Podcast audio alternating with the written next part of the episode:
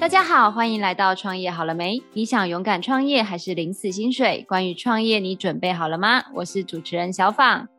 大家好，我是协同主持人花岛。哎，花岛，我问你哦，现在疫情都闷坏了，你疫情后你要出去玩吗？什么疫情后？我现在心都已经飞出去了，好不好？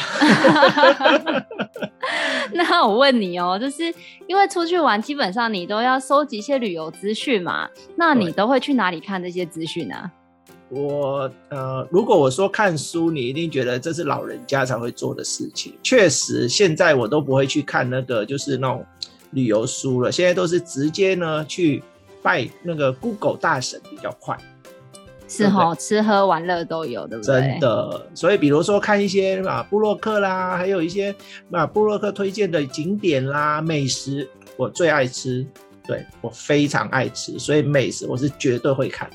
有，我记得以前我发你通告的时候，你都跟我说你一定要好吃的，你才要去，不然你就没要接我的案子，我好伤心。你绝对不是为了我，是为了吃。被发现了。那我跟你说，今天介绍这位来宾，你一定看过他的作品，他真的是超级超级有名，而且他介绍超多超多好吃的，你一定要跟他当好朋友。有没有觉得很期待？一定要，赶快介绍给我。那我们就来介绍今天的来宾，是拥有十六年的布洛克经验，我们的猫大爷，我们大家欢迎，欢迎。Hello，大家好，大家好，我是猫大爷。毛大爷，我们真的是你的小粉丝 哎，就是真的 真的，最怕人家讲什么。我从小看你文章长大，我不会说从小啦，就是说那个那个，因为这样子太夸张了，但是真的看了很久了。对啊，那毛大爷，我们真的很好奇，因为像我有看过你的采访，你说你一开始并不是做布洛克的，那怎么会有这个契机，会想要做布洛克这个行业呀？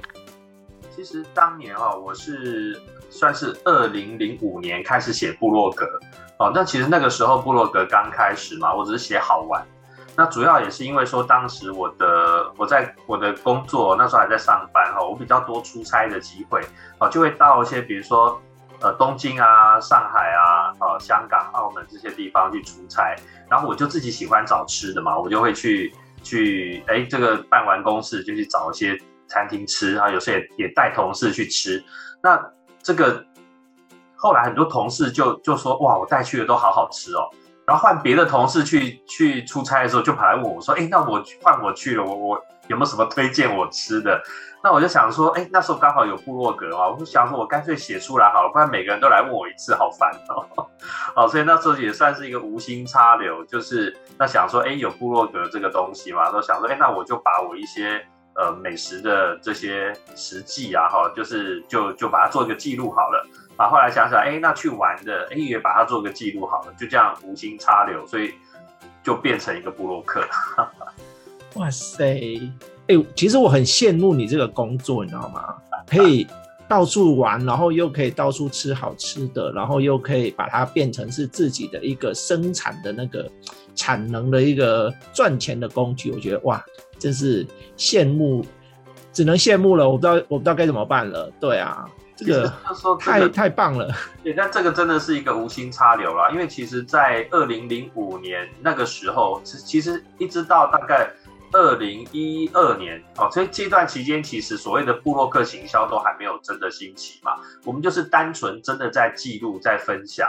哦，就是就像说，好像有点像我的日记一样。好，我去吃了一个很好吃的东西，去一个很好的玩的地方，我把它做一个记录。那么有时候自己看起来也觉得啊，对，我吃过这一家，哎，这道这道菜很好吃，或这个地方很好玩哦。所以当初真的完全就是一个分享哦，就是哎，有空的时候做一下这些记录。尤其当时哦，你说二二零零五、二零零六那时候很少人写国外的美食哦，那时候布洛克也不多，而且大部分都写台湾的嘛，哎，所以就开始写写一些这个。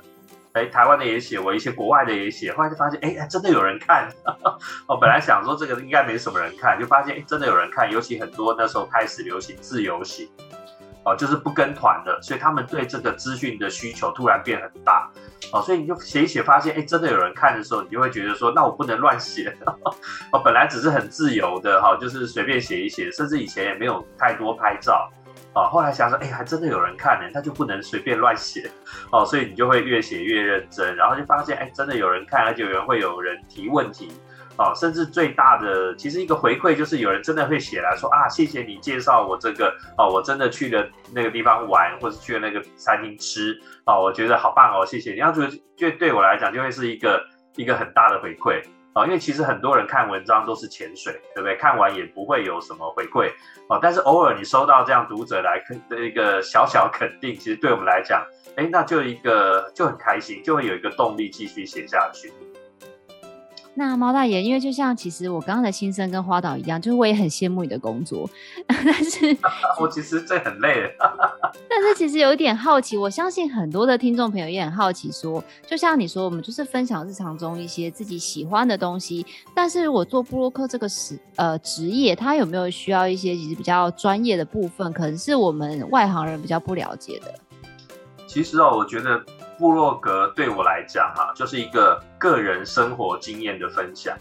哦，就是你把你的这些生活记录下来，分享给大家。所以其实如果你要当一个好的部落客，就是你的生活就要很精彩，哦，你的生活越精彩，你分享出来东西自然就越好看，哦，而不是去强求去刻意的去做一个什么业配，或者是去去捏造什么东西。哦，反而是你你自己就是很努力，把你的生活过得很充实、很精彩，你自然分享出来的就很好看。那你说当这个部落客有没有什么门槛？啊，其实当然部落客有分很多种类啦。啊，有人像我是写美食和旅游，啊，通常美食旅游会放在一起。另外有一些像这个呃山西的部落客，那你就要对山西东西真的很了解。啊，那如果说你是做呃，时尚的、美妆的，好，那你当然就要有那部分的专业知识，好，那你要做亲子的，当然你要有小孩，要不然就要借小孩麻烦，啊，你要有小孩才能去做，这有门槛，啊，那当然是说每个每个种类不一样。那对我来讲，其实美食旅游部落客大概其实应该算是门槛最低的啦，哈，大家都可以做，啊，但是就是说这个呃，我们还是需要有一些基本的一些能力啦。啊，第一个就是说，你当然要能够写，啊，要能够表达，哦，不是说一定要写作文写得很漂亮，啊，而是至少你写得通顺嘛，好，然后把一个东西的重点很简短的跟大家分享，啊，那这个写作至少让人家呃看得懂，啊，然后或者是说你能写得更好，就让人家看了会有记忆点，或是很引人入胜，很引人入胜，很。激起他去想要去玩或去吃的这个欲望啊，所以文笔其实并不是说真的要去当作家那种啊，写的文字很漂亮，倒不用啊，就是你很真诚的啊，把一个事情介绍给别人就 OK。那当然这个拍照很重要哈，就是说这个影像嘛哈，这个呃对布洛克来讲拍照是蛮重要的，但是其实也不需要说你真的要到。呃，专业摄影师那么强，其实也不用，因为毕竟，比如说我是美食布洛克，我不是摄影布洛克，那我们还是要知道一些拍照的基本技巧，比如说你对构图啊，对光线啊，要有一点这个基本的能力，这个其实不是太难啊，你只要拍多了，你自然会会进步啊。那这个器材上啊，你当然最好有一个好一点的相机。但也不用到顶尖了啊，但至少你不要只拿个手机拍啊，所以就是说你基本的装备啊有一个程度就可以了。然后你的拍照的能力呢，当然你能拍越好，当然很棒，但是也不需要真正到好像专业摄影那么强哈，因为那个反而有时候会喧宾夺主啊，就会变成摄影部落客了啊。当然我们只要能够表达你想表达的，不管是旅游或是美食。啊，只要能拍出这个呃，让大家看得清楚哈，知道这个东西啊，其实也就够了。好，当然你如果会一点小修图，那也很好，但是也并不需要说你一定要非常非常专业。好，那所以我觉得最重要的其实还是你能够提供什么样的内容给你的读者看。好，你只要介绍的很精彩啊，然后你有一定程度的照片，其实你就可以当一个好的部落客。原来当一个部落客还真不容易耶，这样听起来好像不是说你只要自己会写一些东西，然后爱玩，好像就可以。其实还是要有热情的，对，因为这个是要持续下去的。就是说，如果你要当成职业的布洛克哈，那就是另外一回事了哈。因为如果说你只是单纯的分享，没有关系，你一年写一篇也没人管你。可是如果说你希望说在这个业界也好，读者也好，你要有一点声量哈，有一点知名度的话，你就必须要很稳定的、大量的、快速的产出很多文章。啊，最好铺天盖地，人家怎么搜都搜得到你的文章，人家才会记得你啊。要不然布洛克太多了啊，所以就是说，如果你只是人家偶尔看到你，他看完拿拿了他想要的资讯之后，他可能不一定记得我看的是谁写的啊。那所以你要做到这个程度，就至少你你要让人家知道，哎，我是看哪个布洛克写的啊。你要看完之后让他有印象啊，那就就需要有几个条件，你就要写得多。啊，写得快，而且写得好，啊，所以这就是说，你从这个如果只是一个娱乐的角度去写你的部落格，到你真的想变成一个专职的部落客的话，其实这中间还是真的需要一点这个时间哈，还有很很多的努力，对，也要很自律啦，就是你一定要。稳定的产出，哈哈，就是不管你是多多有名的布洛克哈，你只要很久没写，你的流量一定掉，对啊，所以就变成说，你真的要做这个布洛克哈，这个其实是蛮累的，你在背后花出花的这个呃时间哈，还有你的功夫，其实是花蛮大的。你想想看，现在布洛克这么多啊，你要怎么样写的让人家觉得还会记得你啊，而且是。是还会再回来看你的部落客啊，那这就不容易了。啊，我觉得其实部落客就像猫太太刚刚讲，我觉得它不是这么容易的一件事情。但是我个人就是私底下好奇问一下，就是刚才猫太太也说，就是你需要很稳定的产出，有一定品质、一定 quality 的东西，不管你是美食还是旅游，但是。如果说啊，这些东西就是在没有一些 income 的状况下，如果我每天都要去吃大餐，每天都要去睡不同的旅馆，嗯、那对于一个想要刚刚进入这个的部落客，他感觉上是不是要很有钱？呃，其实不是啦，就是说，呃，通常其实我们都会建议说，如果你真的想要做一个专职的部落客，你最好还是先从兼职开始，哦，你先练习看看，你先先去尝试看看。啊，你是不是真的适合？啊，因为有些人很想做，可是真的叫他做下去，他可能马上觉得哇，原来这么难。那呃，你在兼职的情况下，至少你没有经济压力，你可以慢慢试自己的这些呃，你到底要怎么写，写什么主题？啊，其实做这个部落客就跟做品牌一样啊。我们常常听到很多做行销的书啊，啊或课程都会讲所谓的品牌。哦，你要去做部落客，做一个专职的部落客，这基本上跟你创业要做一个品牌是一样的。啊，首先，比如说你要有你很明确的一个人设啊，我们现在流行讲人设啊，比如说你是要写美食旅游呢，还是你写山西呢，还是写时尚美妆啊？你要有一个大的方向。那再来呢，你要有一个让人家记得住的名字。哦，这个也很重要，就像品牌一样哈，就是说布洛克这么多哈，如果你只是取一个什么某某的生活笔记，什么某某的经生活分享，那种很普通的名字，可能人家不一定记得住啊。所以你你要就跟品牌一样，你取一个人家好记的名字啊。那再来就是说，你要能够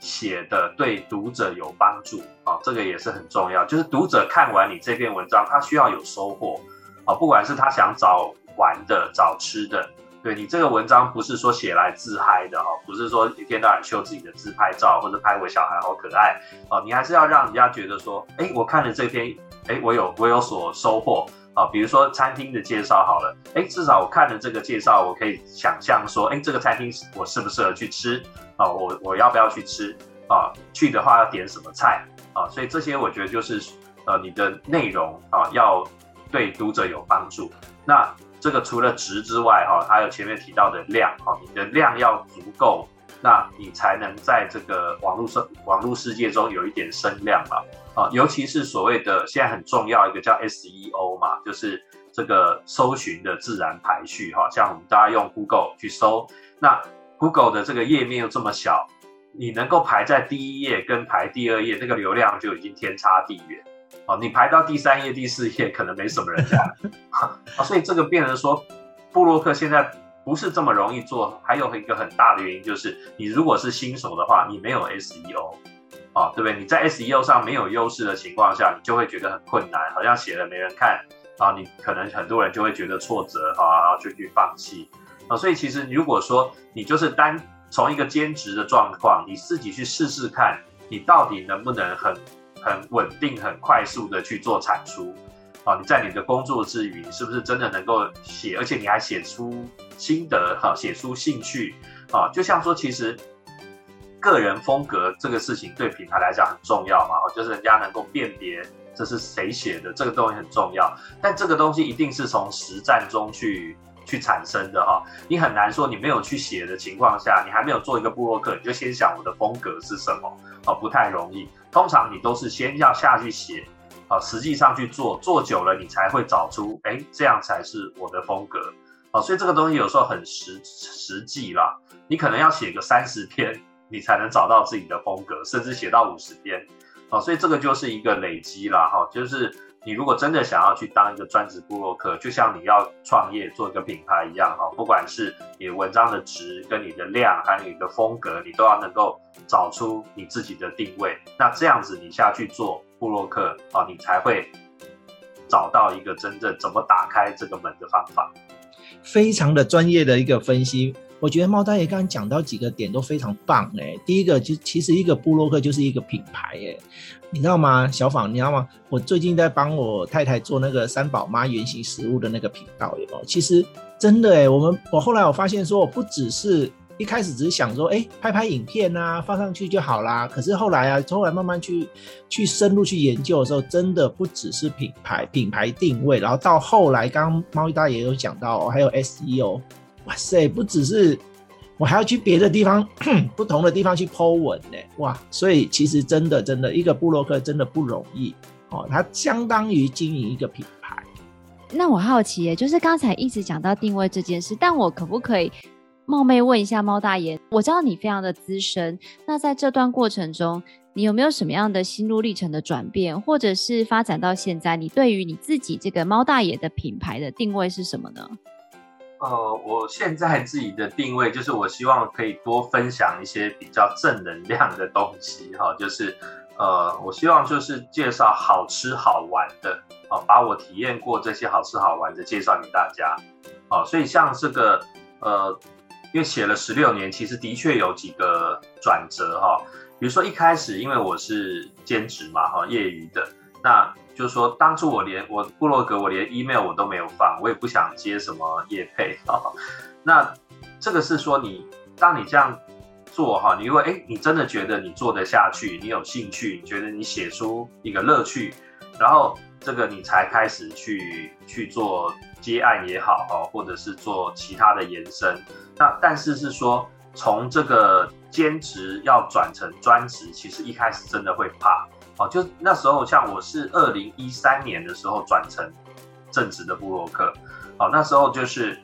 我也会想说，哎，这部落客部落格到底可不可以赚钱？到底可不可以谋生？所以会很建建议说，为什么从兼职做？就至少你可能有一点小存款，哦，你可能工作的到一个阶段，你哎，你想休息。哦，或刚好碰到一个什么样的转折，你觉得，哎，你试试看。好，你你在兼职的时候，你已经有累积一些基础，你可能跟一些行销公司，哦，已经配合过很多次了。哦，他们觉得你不错，会常常回头来找你。也就是说，你有一定稳定的案源了。好，那你再从这个呃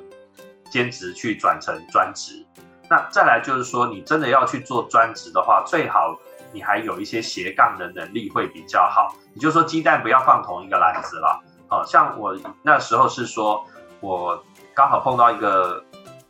工作转换的时候，然后这个因为我以前曾经当过记者嘛，然后电视台说，哎，他们开谈话节目，问我要不要去当来宾，啊，就所谓的名嘴嘛，哎，那听起来好像很吸引人。我想说这个名嘴的门票也不是很好拿。哦，那想想说好啊，那我就去接通告嘛。好，没有通告的话，我就来写部落格。而且另外是说，我当时有去一些学校演讲，啊，就是说你要会有一些这个斜杠的能力，就是说你你你不要全部只靠你的部落格啊。然后就是说，呃，等于是说你你有几个这个斜杠的能力的时候，我觉得说再开始尝试去做专职部落客会比较好。也就是说，因为你以前已经有一些你文章有累积一定的量了，好，你有一定的 SEO，然后你跟一些行销公司都已经呃可以配合，然后你另外还有一些可以斜杠的这个机会，我觉得这样子再去做一个专职部落客会比较好。好，但即使如此，一开始一定会怕了，就是说，哎，这个到底可不可以赚钱啊？但是我觉得比较刚好幸运的点是，大概二零一三一四，其实刚好是部落格比较爆发的时候，哈，就是这个部落客行销的这个市场比较成熟了，哦，所以当年其实像呃美食也好，旅游也好，其实那时候案子是很多的，啊，比如说旅游来讲，那时候各个县。啊，各个地方政府都在推踩线团，哦，所以你其实你有很多接案的机会，那反而是你做专职的部落客，你没有请假的问题啊。好，那那个，因为我们几乎都是平日出去嘛，好，假日比如说那些饭店也好，餐厅也好，他要做生意，啊，很多景点都是人，反而很多案子都在平日，哦，所以我觉得那时候很幸运，就刚好这个部落格行销开始蓬勃发展。好，所以就是哎，接接案子，发现哎还活得下去，还不错。所以我是觉得说，这个也是一个，呃，刚好有也要看那个时机点。好，但基本上就是说，你自己的部落格的内容，哦，你还是要先有一个很好的基础啦，啊，然后才从兼职去转正职。所以。非常不建议说你是从零的基础直接想要去做一个正职部落客，那你就会很辛苦，因为你没有 SEO 啊，你对行销公司来讲你是完全的新手啊，那所以会变成说你只能去接无酬的案子啊，那就会更辛苦啊，可能会互惠的案子，对，没有没有稿费的啊，那那就会变得非常的辛苦啊，所以我是觉得说你最好还是先从兼职开始啊，你能够找出自己的风格，写出一个兴趣啊，你才能够。继续走下去。啊，要不然的话，其实我我我算写的比较久哦，我写十六年，其实很多当年跟我一起写的很多，其实他都退出了。啊，就是说很多人没有办法，就是这样子每天稳定的产出。啊，那你在当你碰到某些状况，你可能就会放弃。啊，所以如果说你真的想要做这样子职业的部落客来着，说你还是要先想清楚，你到底可不可以做这一行。其实刚猫大也有提到啊，他已经有十六年的经历啊。其实我我我我自己会有一个问题哈，其实这也是我一直藏在心里面，对于部落客那个部落客界的一个问题啊，就是像以前呢、刚您有说嘛，您说比如说像那个以前你在写的时候，其实就写部落客，可是现在啊，随着科技演变，很多社群媒体、社群媒体 都不同了，对。然后那这个对对你们来说会不会有有会不会有影响呢？还是说你要布局的更广？对啊，那可不可以跟我们分享一下这一块？其实真的这个 时代变得非常快哈。其实像现在的这个布洛克的生态，跟比如说我二零一三年刚开始做专职，甚至当二零零五年刚开始写，其实生态真的完全不一样，这变化非常的快啊！而且近几年又兴起新的新的这些平台哈，比如说大概是呃二零一七一八 YouTube 开始兴起哈。那大概是二零一九，呃，其实大概二零二零一七是 YouTube 哈，二零一八大概是 IG 出来了啊，那到二零二零大概这个 Podcast 出来了，哦，这是说这个整个平台有非常多不同的这个新的平台，那再来就是说，其实我们过去这个。呃，你要做部落客哈，我们很重要的是经营 FB 哈，经营这个脸书。那我们很多的这个文章你写出来之后，你要靠脸书去到处贴社团，去让人家知道你写了一篇啊，要不然其实部落客太多啊，没有你写了一篇很好的文章，没有人知道啊，所以变成说我们还要去做这个脸书。那但是近年这个脸书其实有有这个。下滑的这个情况了哈，一来就是它这个触及率压得非常低哈，逼你下广告啊，所以让这个整个 FB 的人气哦，很多都像年轻一辈的可能都转到 IG 去了啊，像比如说三十岁可能是一个分水岭啊，可能这个像二十多岁可能他宁愿用用 IG 啊，当然也也跟这个社会转变有关了哈，就很多年轻人都说这个当他爸妈开始用 FB，他就不用了哈，他就转到 IG 去了。那还有就是说，YouTube 起来也是一个很大的冲击哦，因为 YouTube 它又同时有影像的这个这个呃视觉上的优势。好，所以你会发现说，整个现在进到一个新媒体的时代哈，YouTube 有一点取代过去的部分啦，取代部分的电视，那这个 Podcast 取代部分的广播。好，那其实我们部落格算是取代以前像是杂志在做的事情。啊，新闻网站是取代报纸。好，那我们布洛克比较像是取代以前的，比如说旅游杂志、美食杂志，哈，或是这种杂志类的写专题嘛，哈，我们都是写专门的题目。所以其实整个现在就进入一个很很混乱的一个新媒体的时代，那整个变化非常快。那读者的这个阅读习惯是整个完全都翻掉。就像另外一个例子，比如说大概二零一七之前。可能看我的部落客的部落格的读者哈，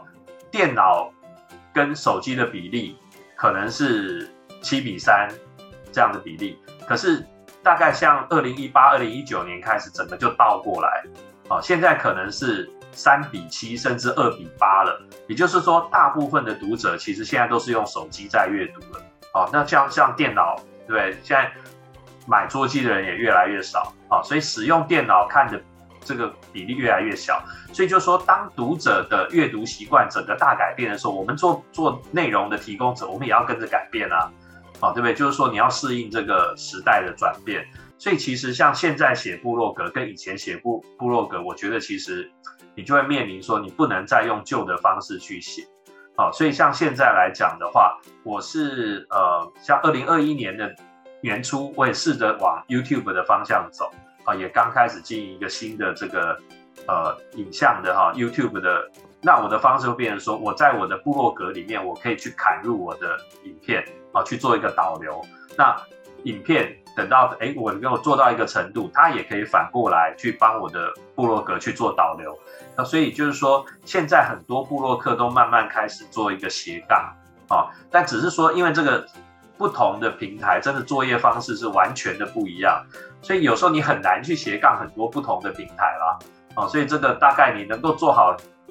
两个斜杠已经很了不起，哦，所以这个时间有限嘛，好，但是至少是说，我觉得其实真的媒体生态变得非常厉害，也就是说，你不能再用十几年前的想法或五年前的想法来去做现在的这个部落格，所以一定要呃随时跟着这个时代转变。好，那我自己是觉得说，呃，YouTube 这个影像的东西，它是一个未来的主流啊，所以我变成说我为什么会尝试说，哎，除了部落格之外，我也试着做 YouTube 啊。那我做这两个也是因为说，这两个是目前 Google 可以搜寻得到的啊。对我来讲，我还是比较喜欢做一个比较长尾的东西，也就是说，哎，我写了一个东西可以放十年、二十年。哦，就像其实我有很多十几年前写的文章，现在还搜寻才在 Google 第一页。哦，对我来讲，我会比较喜欢做这样的。哦，那所以像是有些作业习惯真的完全不同的，比如说 IG 啊，或者是 Podcast 的，我现在没有办法去做啊，也是因为说那个有时候跨平台也真的不是想象中那么容易。所以我觉得每一行都有一个它的专业了哦，就是说你要知道你自己的能力跟你写的时间。还有你能够再怎么样去做，才是你觉得你做你最有把握的那一块啊？有时候真的也没办法，心太大，什么都做，其实真的蛮困难。哇，真的是还有比照，就是刚刚一开始讲的，就是布洛克要小小小会拍照，小小会修图，小小会写文章，现在还要小小会拍影片。我觉得非常多小小加起来，就变得好像其实没有。一般人想象的部落客每天都在吃喝玩乐，这么样的开心。对啊，其实我们花很多时间在后面要写啊，就是说，当然了，你说这个去吃喝玩乐很爽，是，我也不能说这个去否认说不爽啊、可是只是说我们回家这个，你出来混就要还啊。我们也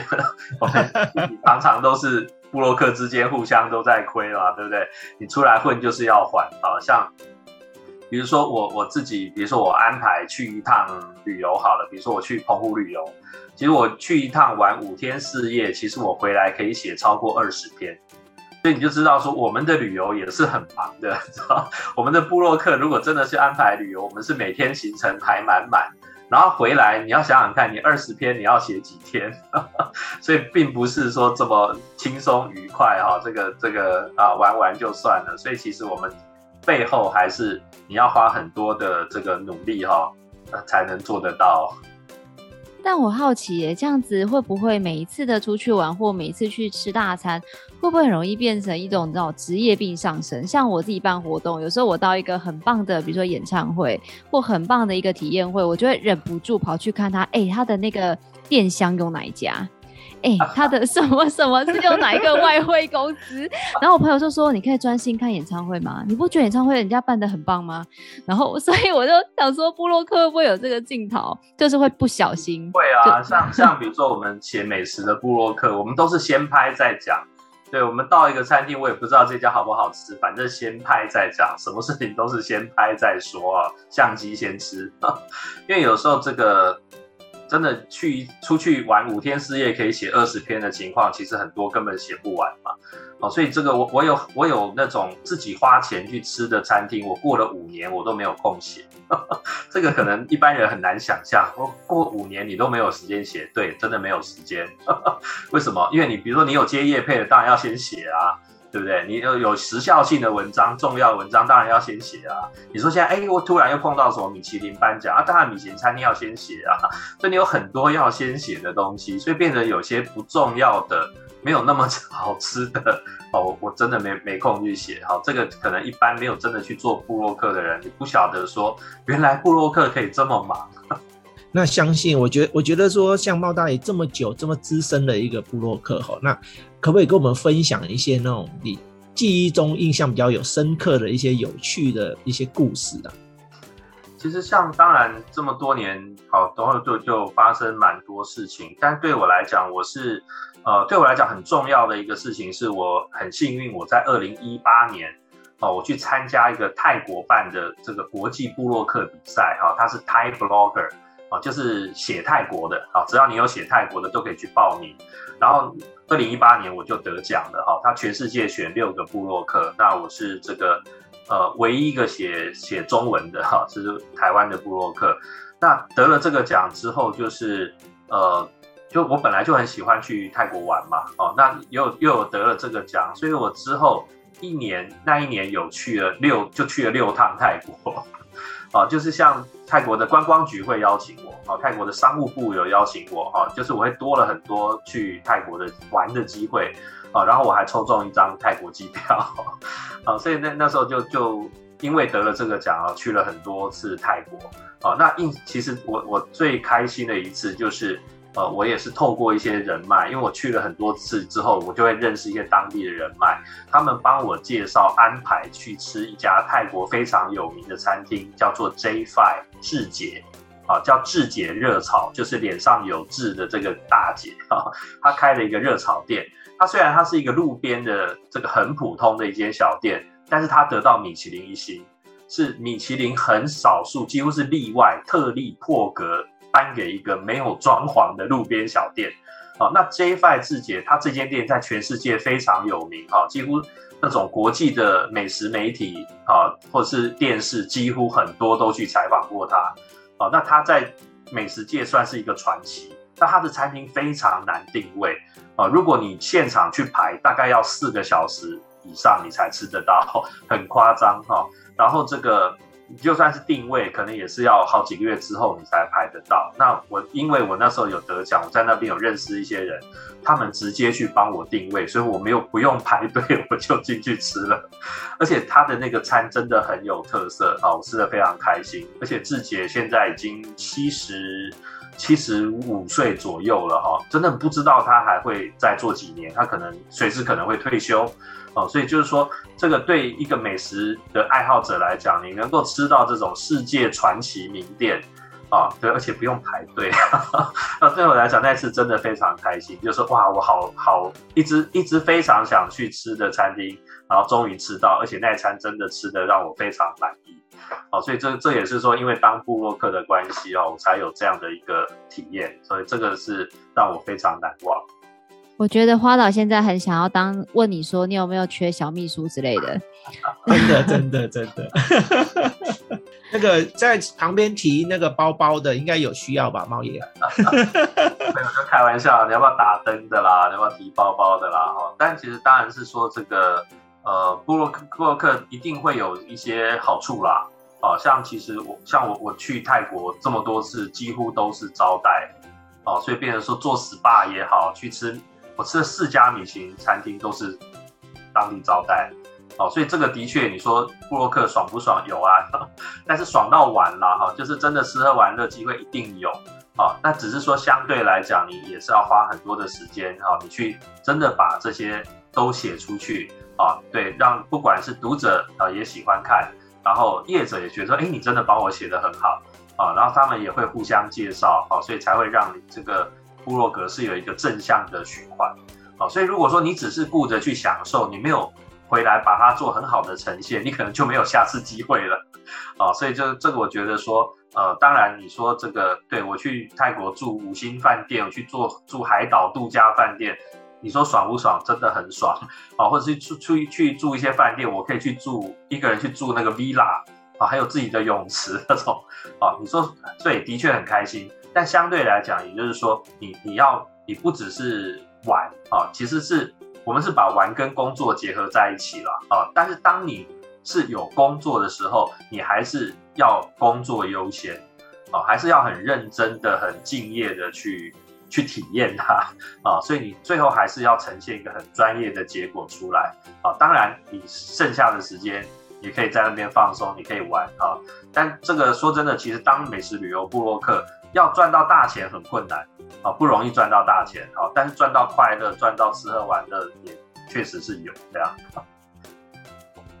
那猫大爷，我想要问一下，因为像其实我也跟你们出去过几次嘛，那我就会发现说，因为其实有时候我们觉得公关公司也很辛苦，就是比如说我们事情要帮你们联络啊，干嘛干嘛的，所以每次我们跟你们去采访完之后，我们回到房间就是哦耶，终于到房间可以休息了。然后呢，隔天大家就问你说，哎、猫大，你昨天睡好不好？然后就常常看到很多部落客就睡眼惺忪说，我昨天三点才睡，我昨天四点才睡。那我有点好奇是说，除了这种时间压力让你们要赶稿之外，你有没有印象深刻，或者是你觉得这行还有没有什么特别辛苦的地方？像呃，我先。举个例子好了，比如说我们去日本旅游好了哈，大家其实最爱接就是日本哈，因为真的台湾人很爱去日本。好，你接到这个日本的旅游邀约，对，不用钱没有错。可问题是，这个对方公关公司通常都会把一天从早到晚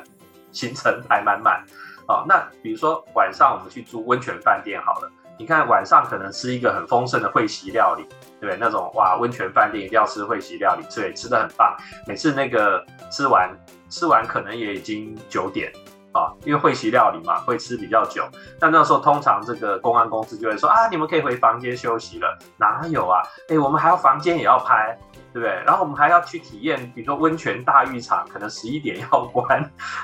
然后回来你要赶快整理照片哈，你要去充电哈，你要可能有人会带着笔电哈，马上去整理，然后可能还有。在国内欠的稿还没写完的，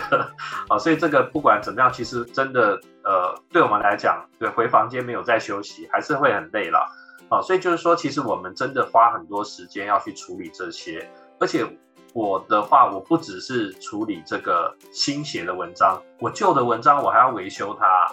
对不对？比如说有些餐厅它菜单改了，对不对？这个价钱涨了。啊，或是以前经过的时候是晚上下雨天没办法拍外观，哎，今天天气好，我经过我还是要拍一张它的外观，回去还要 update，啊，万一他搬家了，对不对？或者是这个呃，我还需要维维修我的旧的文章，啊，所以其实我的文章虽然表面的流水编号是四千五百篇，可是如果说我把我包含把旧的文章都维修，那个量其实更大，啊，可能会翻倍。哦，所以这个后面其实每一篇都是要花时间写，好，那再就是说，其实不只是时间的问题哦，而且对，如果说你真的做成专专职的部落客，对我们，对，其实你是没有，你是没有薪水的，你是没有劳健保的，一切都要靠自己的，因为你不做就没有收入的，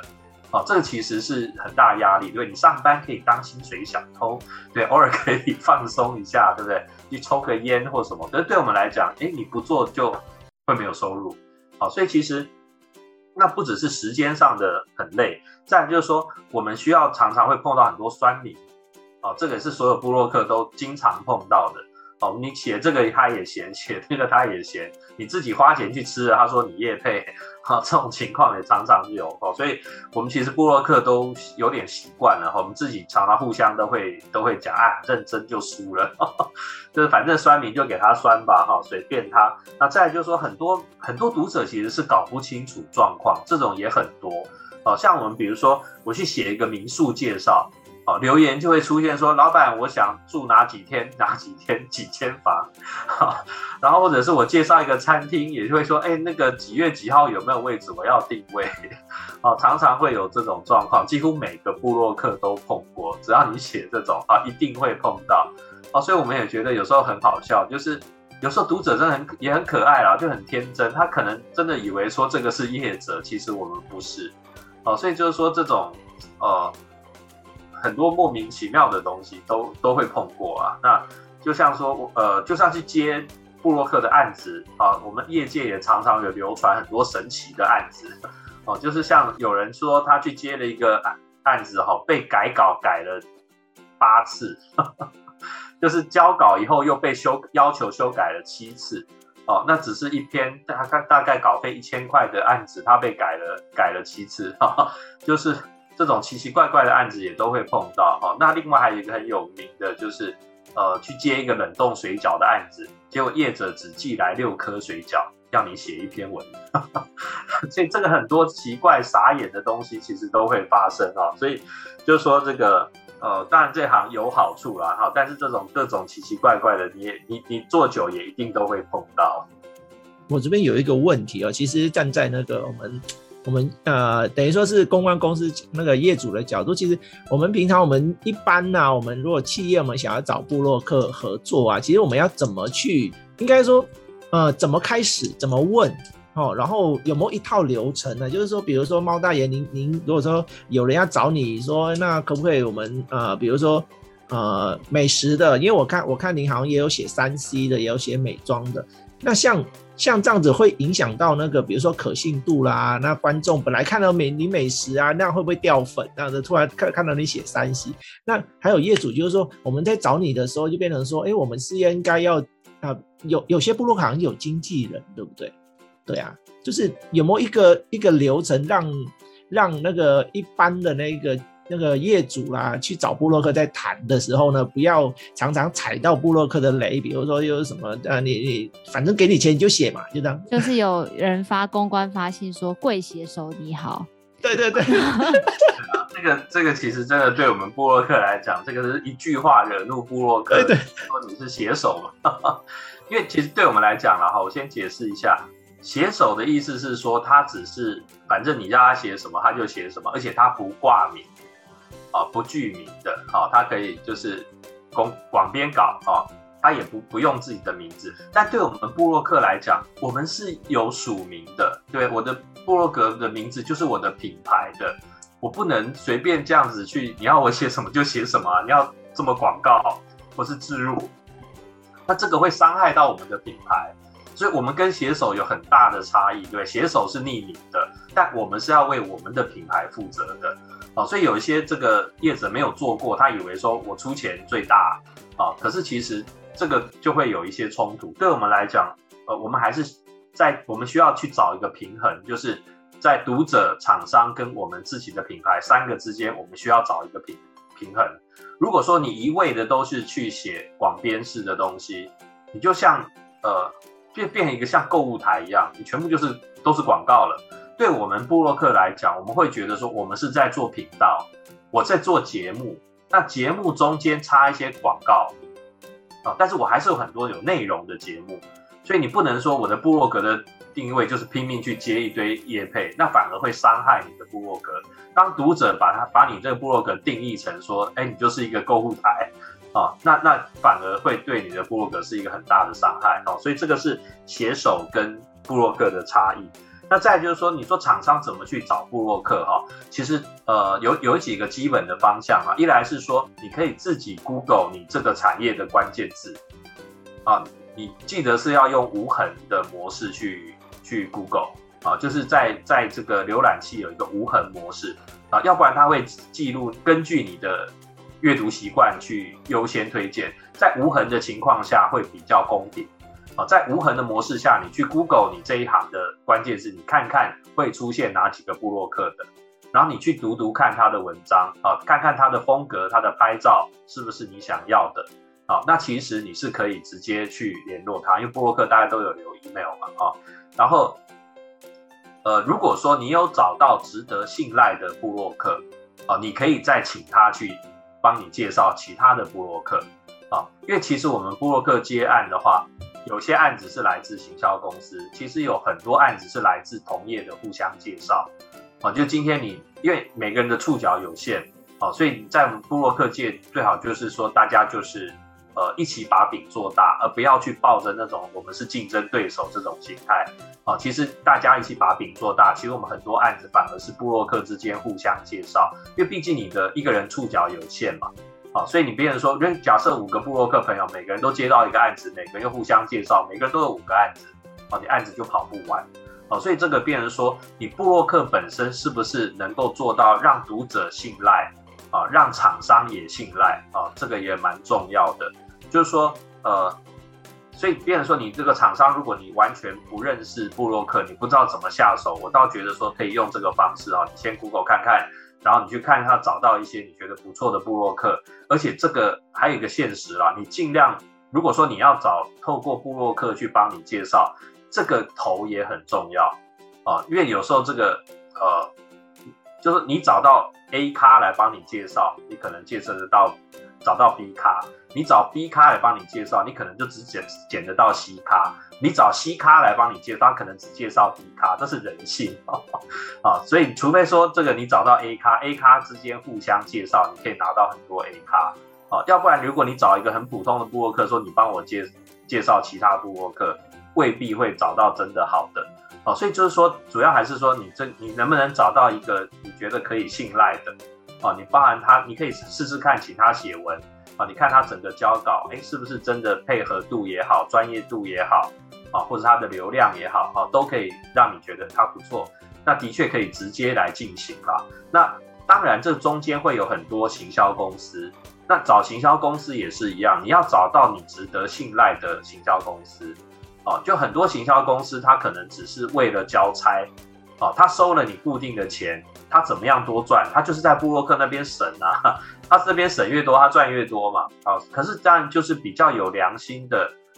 这个行销公司，他的确会把布洛克该给的那一份给布洛克，这样才会形成一个比较比较良性的循环了。好，那透过经纪公司，当然，呃，一般公司来讲，你你交给专业的，啊，是不错啊，但是有也是一样，你就要找到一个，呃，他真的有操作过一些不错的案子，好，他能够提供给你的布洛克名单。好，你自己也去 Google 一下，好，去看一下是不是真的都不错，不是滥竽充数的，啊，或者是有一些行销公司，它还要用搭配的，哈，一个 A 咖要配三个 C 咖这样，哦，那这样对厂商也未必是好事啊，所以我是觉得说，呃，就是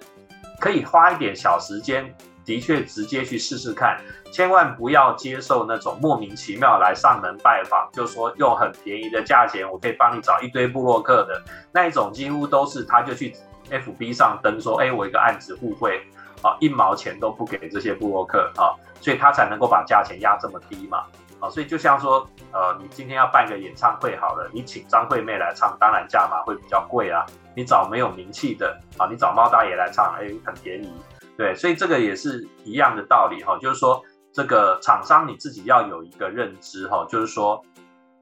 呃，有一定的品质也一定要有这个这个香蕉就只请得到猴子嘛，哦，所以有些跟你杀价太便宜的，对，这个未必是是好了，哦，所以很多过去很多业者常常就会碰到这种状况，就是不了解的情况下，可能哎就委托了某个来上门拜托的。啊，用很低的价钱，但可能做的效果不好，啊，他就可能认为说这个部落客行销没有用，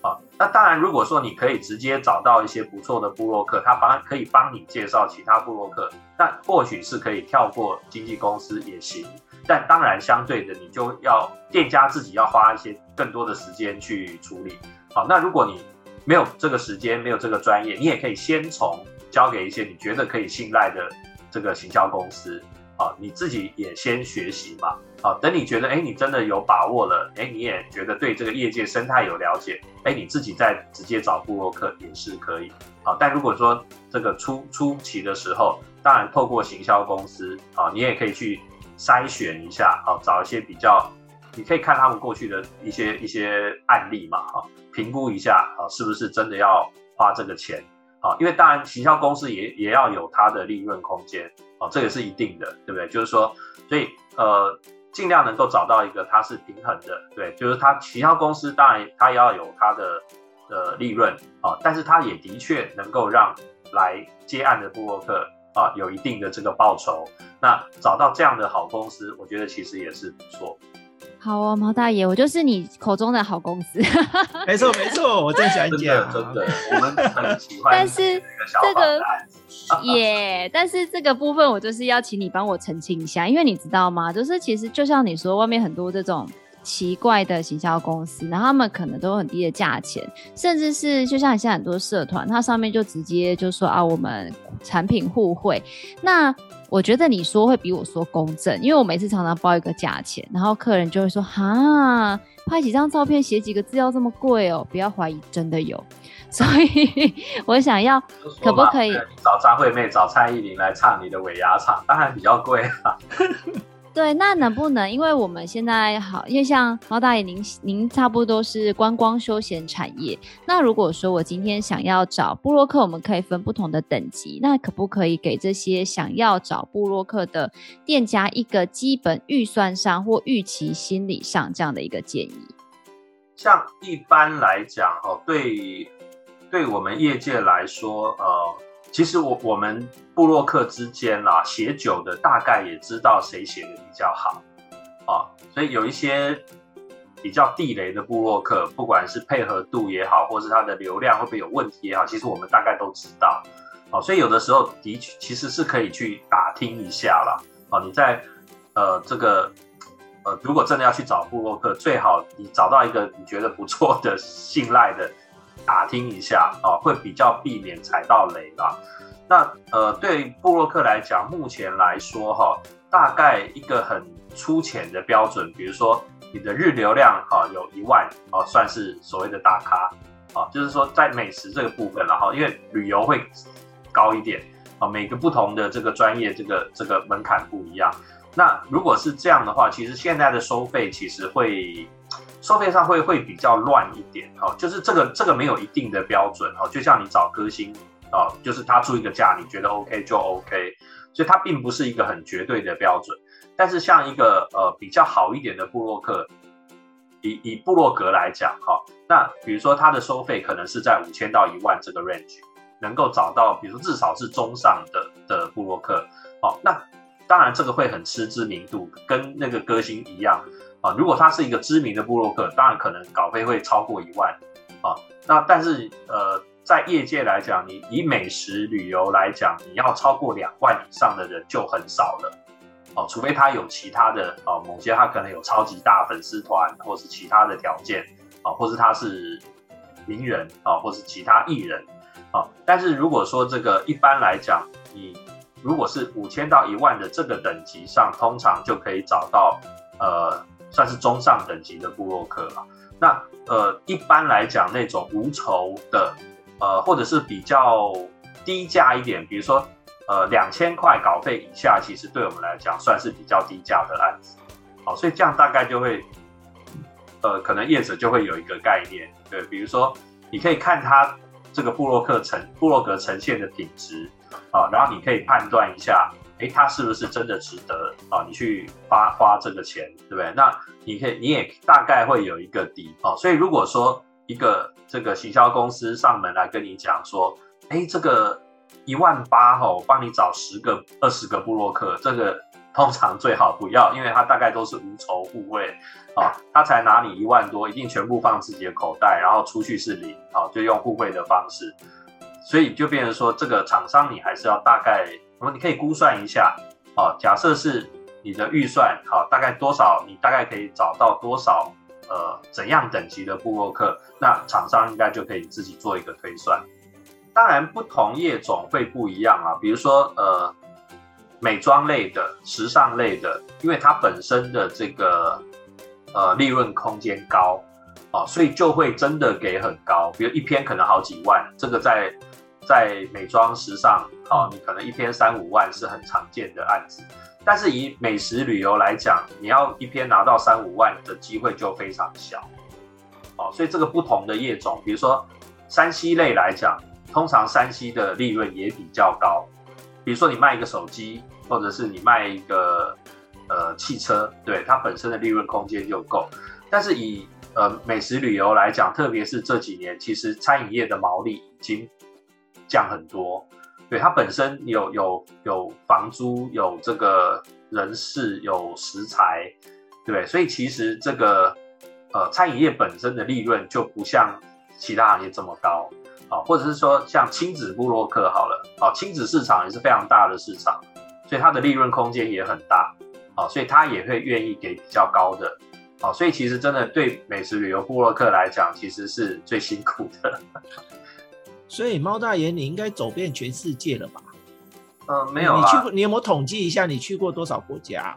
其实倒没有特别多哎，因为其实对我们布洛克来讲的话，主要还是先去有接案的嘛。那比较会找台湾布洛克去的，也就是台湾人比较爱去的那几个国家啊，才比较会有案子。所以像日本的案子很多啊，呃，香港、澳门啊，之前案子也很多。哦，泰国也是台湾人出国的前五名啊，所以像韩国啊，也是很多这个，尤其像一些女生很爱去看韩剧的啊，或是美妆的啊，这一类案子也会很多，所以就是呃，主要还是这几个地方，然后但这几年还加一些东南亚，好像是呃马来西亚、呃新马这些地方，那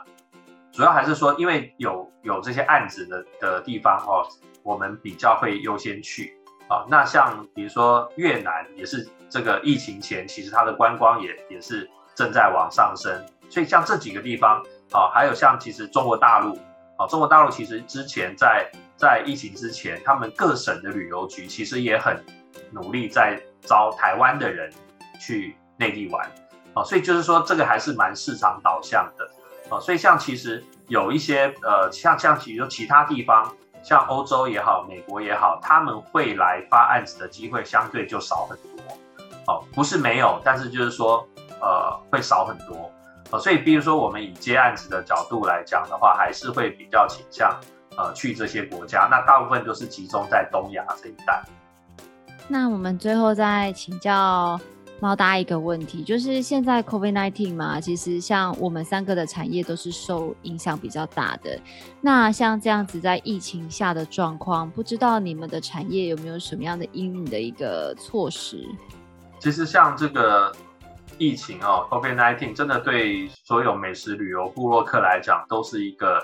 都都是海啸，都都是冲击蛮大的哈。像因为不能出国，所以有一些。过去是靠，比如说做这个 Agoda 分润好了，哈，去国外旅游订房、订机票的，那你可能这个受冲击就会很很明显啊。就是你写过去写这个国外旅游会有一定流量，可是你现在写国外旅游没有人看的啊，然后没有人订房的，哈，这个影响就很大。那对美食来讲，你就算是写国内的也一样，哈，就是说，尤其在三级三级警戒之后，你你很难出门了。哦，你你像你想出出去拍片，好拍新的 YouTube 也好，哦，你要去去餐厅去体验也好，这个全部都都停了。呵呵，所以在这个情况下，其实对，尤其是对这些专职部落客来讲，其实的确会有压力。啊，那可是这个时候相对来讲，就是说，呃，大家的网购其实是成长的。哦，就是在家里面。这个这个没事就划一划，然后就下单了。这个所以变成很多的呃布洛克就开始也转向电商，啊，就是去跟电商合作。哈，就是说在现在这个景气状况其实又不是很好的情况下，会变成说，你如果你有你可以帮厂商带来利润，那其实厂商是愿意分润的。啊，所以这一部分就变成说，呃，电商这一块。你过去不是在做这些的，可能都必须往这边偏，啊，就像说这个，啊，过去其实所谓的 KOL 跟 KOC 是不太一样啊。我们过去比较像做 KOL，就是这个意见领袖的这个角色哈。那 KOC 是所谓消费的的这些领袖，就像团购的团妈，那么就是专门在做一些实际消费的团购的。他不一定需要有高的知名度，但他只要有一批铁粉跟着他一起买东西，其实在这个疫情的情况下，反而这些业绩是成长的。啊，就是大家待在家里时间更多，或更需要去透过网络去买东西啊，所以你看现在其实大部分的 KOL 都慢慢要往 KOC 这边去发展啊，所以这个也是一个挑战啊，就是在这个疫情之下，其实呃各行各业都受冲击，那对美食旅游部落客来讲，这个冲击也是很大啊，所以像这个餐厅都不能内用嘛，所以呃你看到有一些就就开始。可能去介绍外带餐了，啊，或者是说去去做一些团购了，啊，所以是这个其实，在疫情之下还是需要有一些调整啦，啊，因为你在这个时候再去做传统，去介绍一些景点也好，或是过去内用的餐厅也好，其实流量也相对会低，啊，因为这个现在变成说这方面的需求其实是非常的低，啊，所以就变成说需求在哪里，产出内容的人，你还是要跟着这个时代的脉动走。好，当然是很希望说这个呃，大家都能打到疫苗，整个疫情控制下来，哈，能够早点回到过去的比较正常的生活。COVID-19 对大家影响都很大，就是希望大家都能够在这个疫情里面，不止身体能够平安，那个大家的经济或钱包也能够都能够稳定的度过这个难关。